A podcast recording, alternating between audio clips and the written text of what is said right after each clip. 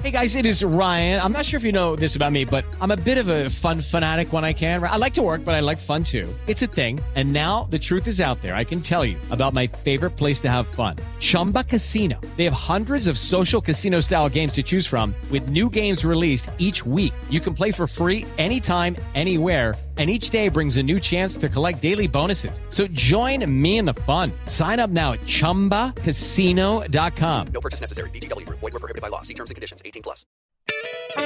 Detrás de la música, con Gustavo Albite. ¿Qué tal amigos de iHeartRadio? Mi nombre es Gustavo Albite. Hoy les eh, platico en Detrás de la música de algunos de sus protagonistas. Si usted no ha escuchado con anterioridad que un ídolo popular no se hace solo a sí mismo, y que es la consecuencia de muchas voluntades y circunstancias, por favor a partir de hoy tómelo muy en cuenta porque es la pura verdad.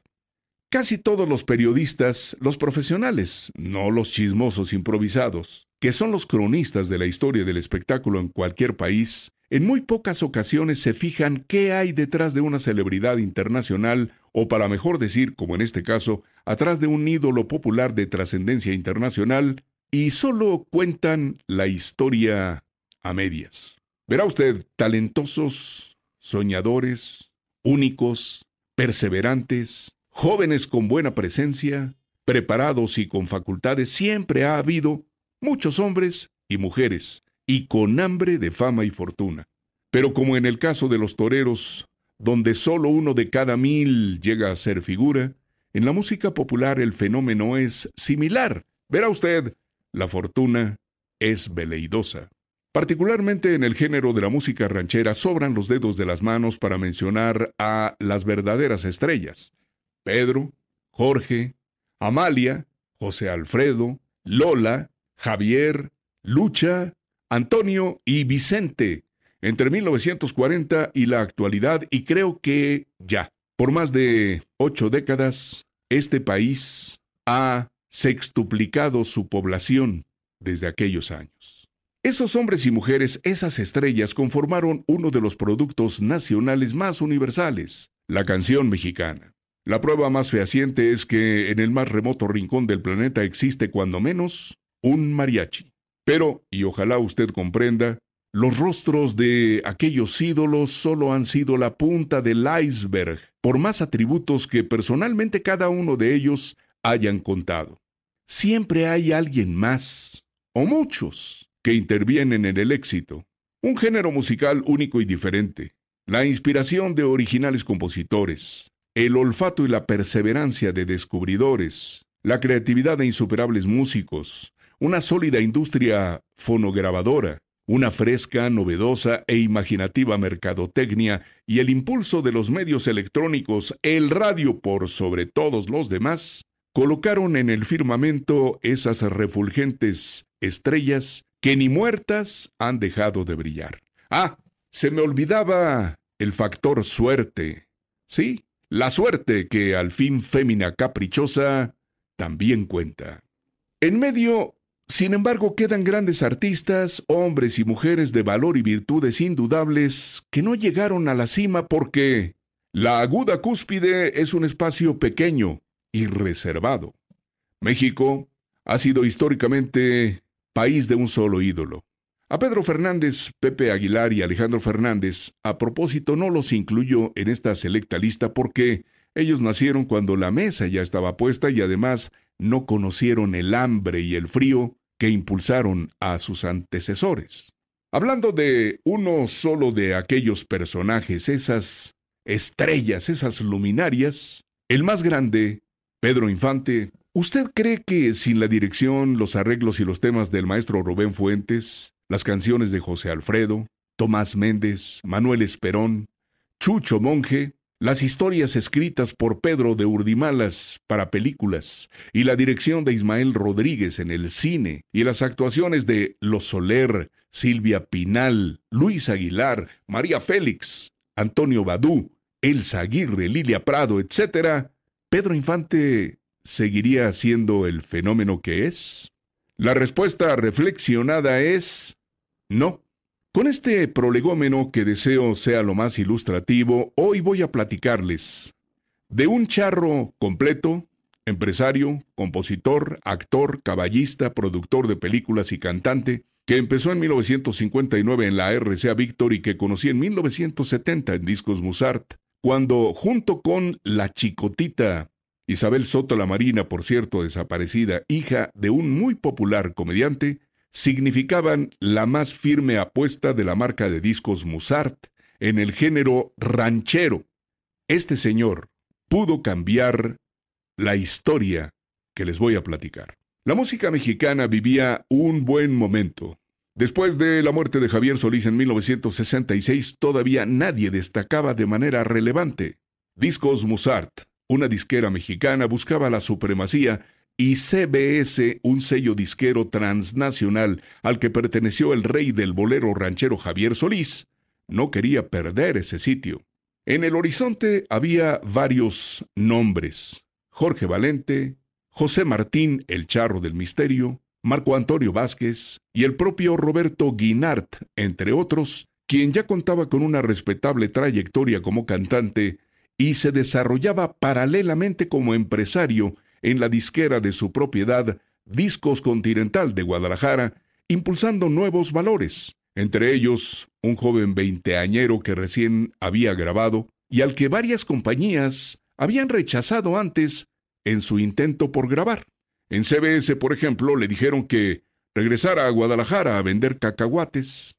De repente, oiga usted, la marca Columbia Broadcasting System, CBS, decide buscarlo en El Zarape, un centro nocturno de medio pelo en San Juan de Dios, en Guadalajara, para proponerle un lanzamiento con toda la mano. Vicente había firmado en Discos Continental en exclusiva por un tiempo que aún no vencía y por un número de discos que no grababa todavía. Consciente de su compromiso, a sabiendas que infringía una norma jurídica y cometía una deslealtad con quien había creído en él primero y había gastado una suma considerable en su promoción, simplemente firmó con la multinacional que había hecho de Javier Solís el sucesor de Pedro Infante, y él, Vicente, quería el lugar que a su muerte dejaba vacante el intérprete de Sombras. Su hambre de fortuna y triunfo se impuso sobre el compromiso firmado. Roberto Guinart había gastado sus ahorros en programas y entrevistas de radio y programas de televisión para crear una gran figura, y con esto quedaba endeudado y sin artista. Pasarían varios años para recuperar su dinero y, como dicen los psicólogos, para elaborar aquel hecho. Vicente sabía que en un litigio el derecho le obligaría a cumplir el contrato con Continental anulando su firma con CBS o tendría que indemnizar a la disquera que le había firmado primero. Y a pesar de ello, firmó. Guinart, sin embargo, no quiso proceder legalmente contra el cantante o su disquera multinacional. Intentó negociar con ellos, sin lograrlo. Si no había una denuncia formal, la CBS no estaba obligada a nada. Era como la repetición de la fábula de David y Goliat en la industria discográfica, pero en esta versión, David no quiso acabar con el gigante porque el más perjudicado resultaría, en este caso, el de Gwen Titán, que estaba en medio y era el foco del conflicto. Vicente sabía que si mediaba una demanda por incumplimiento de contrato, él quedaría como el can de los dos panes, y sin importarle mucho se limitó a callar y esperar. Si Roberto hubiera demandado legalmente a la marca y al cantante, tal vez yo le estaría platicando una historia diferente. En 1967 apareció en el mercado el álbum La voz que usted esperaba con Vicente Fernández.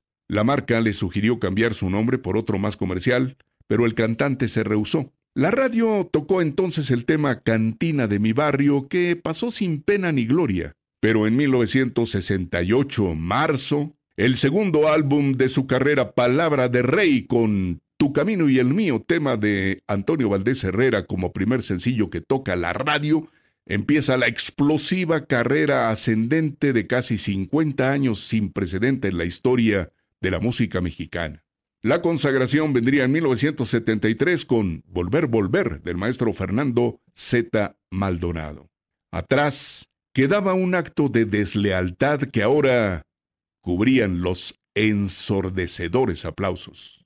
En mi cercanía con Vicente Fernández por casi 50 años, En el interés de documentar su vida artística, muchas veces le mencioné el nombre de Roberto, metiendo aguja para sacar hilo. Y pues siempre recibí muy elementales evasivas como respuesta, lo que avivaba mi curiosidad. Evidentemente Vicente nunca quiso tocar el tema o solo me decía, ¿pa qué? Porque, como muchos otros puntos nebulosos, le despertaban remordimientos que nunca aceptó. Pocos lo sabíamos porque Roberto Guinart evitó también que la prensa se enterara, aunque le correspondía el derecho. Muchos años después, platicando con don Raúl Bejarano y don Armando de Llano, ejecutivos de la marca CBS en aquellos años, a pregunta expresa me contestaron, pues la verdad, si Discos Continental hubiera querido proceder legalmente, la historia no sería la misma. Este hecho, oiga usted, lo conocemos muy pocos, y ahora usted no figura en ninguna biografía escrita ni entrevista de ningún tipo. Cuando resultaron consuegros Vicente y Roberto, vi a sus respectivos hijos Alejandro y América, y alguna vez en familia Roberto le recordó el pasaje no muy grato que le estoy platicando a usted, Vicente se limitó a contestar sonriente como quien se acuerda de un chiste. ¡Ay, mano! ¿Quién se acuerda de eso? Ya tiene muchos años. Tratando, obviamente, de sepultar el hecho que cambió la suerte de ambos, y solo lo benefició a él hasta su muerte. En este momento, cuando todos, particularmente en las redes sociales, se asumen como biógrafos de un ídolo que ni siquiera conocieron, y publican mentira y media acerca de su vida y su carrera para conseguir likes. Cuando Televisa hace una taranovela corriente de sexo y narcos muy a su estilo, replicando el libro de una escritora especializada en el escándalo, y Netflix exhibe una bioserie llena de farsas, mentiras, falsedades e inventos sensacionalistas para obtener ganancias de la muerte de un personaje que ignoraron olímpicamente en vida. Cuando los pescadores se sumergen en el mar revuelto para obtener ganancias, considero una obligación para limpiar un poco tanta basura, platicar con ustedes lo que viví y que nadie me contó. Las bioseries de Vicente Fernández baratas y mentirosas crean villanos que en realidad no lo fueron y ensalzan virtudes de quienes nunca las tuvieron. Cuestión de sensacionalismo, ¿sabe usted?